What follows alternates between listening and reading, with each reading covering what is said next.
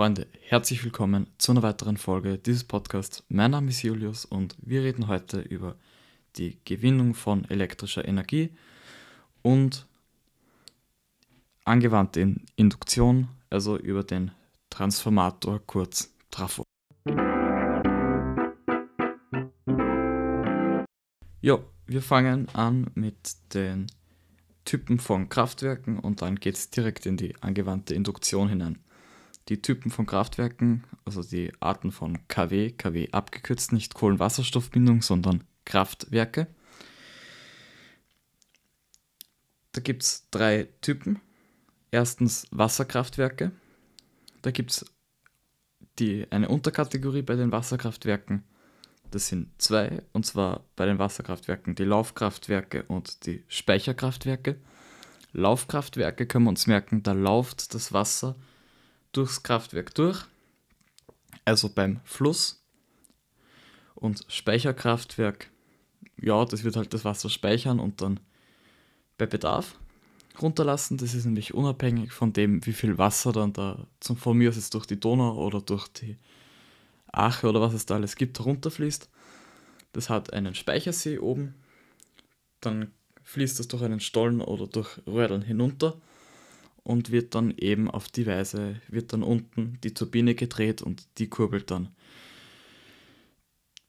die Stromerzeugung an. Es gibt dann noch zwei weitere Speicherkraftwerke. Das eine ist, wo es dann wieder hinaufgepumpt wird und dann eins, wo es dann einfach wieder nach unten weiterlaufen gelassen wird, je nachdem, wie da gerade die Gegebenheiten sind.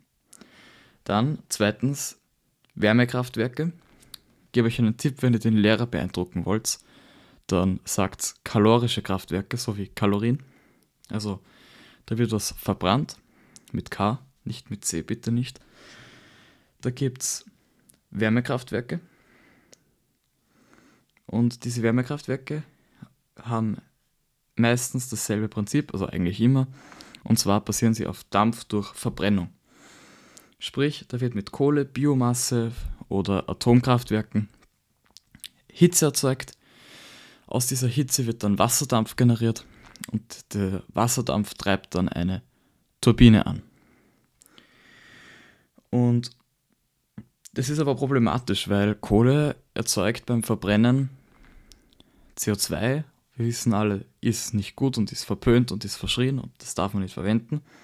Und es verschmutzt die Luft und es ist gibt zwar ein Energie und es ist, sie sind auch sehr ineffizient. Dann gibt es halt noch die Biomasse. Das ist so eine Augenauswischerei, meiner Meinung nach. Sie ist zwar nachwachsbar, also sie wächst wieder nach, im Gegensatz zur Kohle, weil das ist auch irgendwann einmal ziemlich aus. Natürlich wird es nachgebildet, aber so langsam, das, das reicht nicht.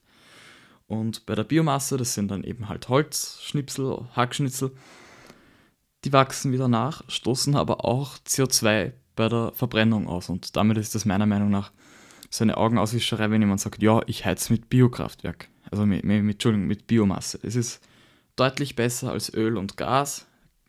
Absolut keine Frage. Aber es wird trotzdem was verbrannt.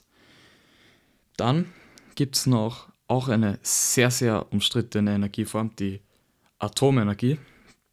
Da heißt dann immer, wenn da dann ein Atomkraftwerk gebaut wird, dann laufen die Leute alle mit drei Köpfen und grüner Haut herum. Ja, da kann man mal eine extra Folge drüber machen, das würde mich auch sehr interessieren, da können wir auch gerne mal drüber reden. Schauen wir einfach, aber grundsätzlich Atomkraftwerke sind jetzt gar nicht einmal so unsicher. Also die, die damals gebaut waren und Tschernobyl, ich weiß, aber das ist nicht kontrolliert worden. Das ist ganz was anderes. Das kann man nicht vergleichen, aber trotzdem, es gibt bessere Alternativen. Dann gibt es noch drittens, ist grundsätzlich die beste Idee die erneuerbare Energie. Da zählt drunter Solar, also Sonne scheint auf so eine Platte und die macht dann Strom draus. Da werde ich auch einmal in einem Podcast im Februar, wahrscheinlich wird das dann sein, drauf eingehen. Wenn ihr euch das früher wünscht, meldet euch bei mir, dann mache ich das, schiebe ich das irgendwo dazwischen. Dann eben Wasser und Wind und dann gibt es noch Erdwärme. Erdwärme ist meiner Meinung nach das, was am fittesten ist. Einzige Problem ist das Kältemittel, weil Erdwär Erdwärme ist so super, weil das macht aus einem Kilowatt Strom 4 Kilowatt Wärme. Wenn das Haus dementsprechend vorbereitet ist. Also es muss gedämmt sein und dann braucht es auch eine Fußbodenheizung, also eine große Heizoberfläche, damit er nicht mit voller Energie auf einen kleinen Heizkörper losgefahren werden muss, der dann der ganze Bude wärmen muss. Also da braucht man viel Fläche, also das geht eher in neueren Häusern. Und dann ist halt wirklich das Kühlmittel. Das ist, wenn das ausläuft, dann ist halt das Grundwasser sofort geschädigt. Und dann gäbe es noch als Alternative Propan, aber das fliegt einem sofort um die Ohren. Also da ist auch noch nichts Sinnvolles gefunden worden. Aber ich glaube so, dass Wasserkraft und Erdwärme sich sehr gut ergänzen könnten, weil mit Wasserkraft kann man dann den Strom erzeugen und der wird dann mit Erdwärme, mit der Wärmepumpe in Wärmeenergie umgewandelt. Ja, wir sind hier nicht bei der Energieberatung, das ist auch nicht mein Zuständigkeitsbereich. Wir gehen, also drum gehen wir direkt weiter zu den angewandten Induktionen. Das war vorher war jetzt noch ein Nachtrag zur letzten Sendung, weil das hätte den Rahmen deutlich überzogen. Der Transformator. Strom. Der Transformator funktioniert wieder durch Induktion durch ein Magnetfeld. Da wird Spannung wo angelegt, daraus kommt ein Magnetfeld und dieses Magnetfeld schubst dann die Elektronen in einer anderen Spule an und es wird dann sozusagen Spannung oder Strom wird dann induziert. Das kann man sich in einem wenn man sich das vor sich aufzeichnet, ein U und oben drüber noch ein Joch. Das ist vom Aufbau her, dieses U wird Eisenkern genannt. Oben drüber der Eisenkern heißt Joch, mit dem wird das dann zugemacht. Auf dieses U links eine Spule und rechts eine Spule. Eine, die linke Spule, da nehmen wir jetzt einfach einmal äh, zwei 230 Wicklungen und für die rechte nehmen wir 600 Wicklungen. Und dann wird Spannung angelegt. Wichtig, Wechselspannung, weil die wechselt die Richtung und damit wechselt dann auch das Magnetfeld. Und diese Spannung, das ist ein, diese Spule, das ist ein gewickelter Kupferdraht. Und dann wird eben in diese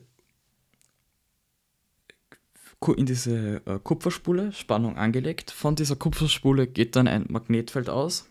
Dieses Magnetfeld schubst dann die Elektronen in der anderen Kupferspule an und daraus wird dann eben wieder eine Wechselspannung erzeugt.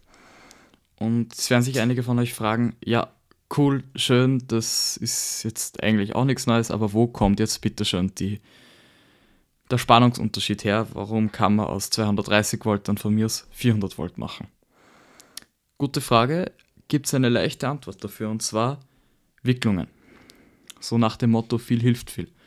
Wenn wir sagen, wir haben 300, 230 Wicklungen auf der Seite, wo die Spannung angelegt wird und 600 Wicklungen auf der Seite, wo die Spannung induziert wird, dann wird mehr Spannung.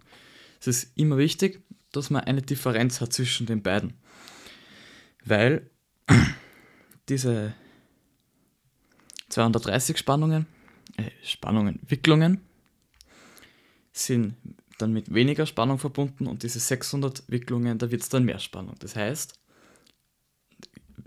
eben nach dem Motto viel hilft viel, viele Wicklungen machen dann viel Spannung, wenig Wicklungen machen dann wenig Spannungen. Das ist einmal so das Grundprinzip. Dann gibt es zwei Arten von Trafos.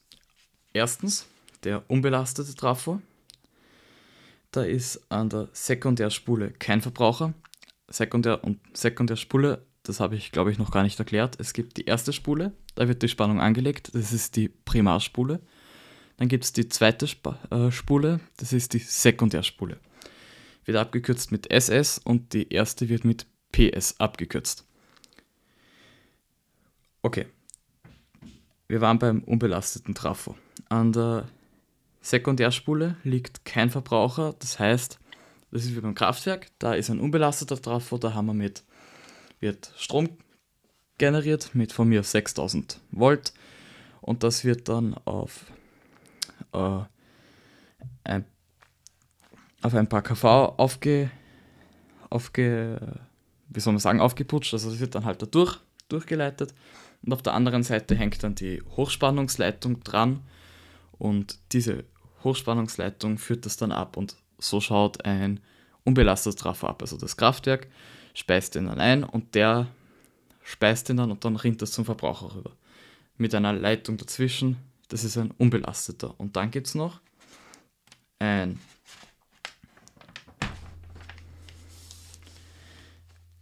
Dann gibt es noch zweitens den belasteten Trafo. Der Trafo hat gleich einen Widerstand auf der, an der Sekundärspule anliegen.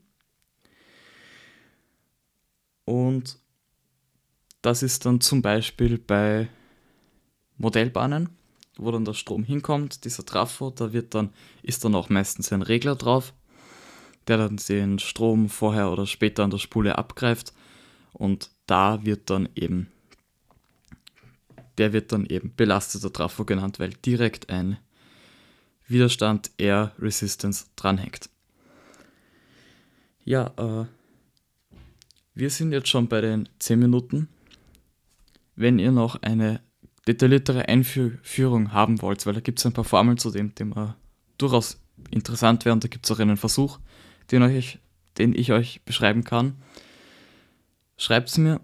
Das war jetzt einmal die Folge für diese Woche über den Trafo. Ab nächste Woche machen wir dann Weihnachtsthemen. Da habe ich euch schon eigentlich vorbereitet um, mit der Folge von den Aggregatzuständen.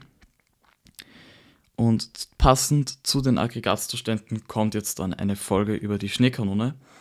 Da stelle ich die Nessie Zero E vor. Das ist total ein cooles Konzept. Das kommt aus der Schweiz.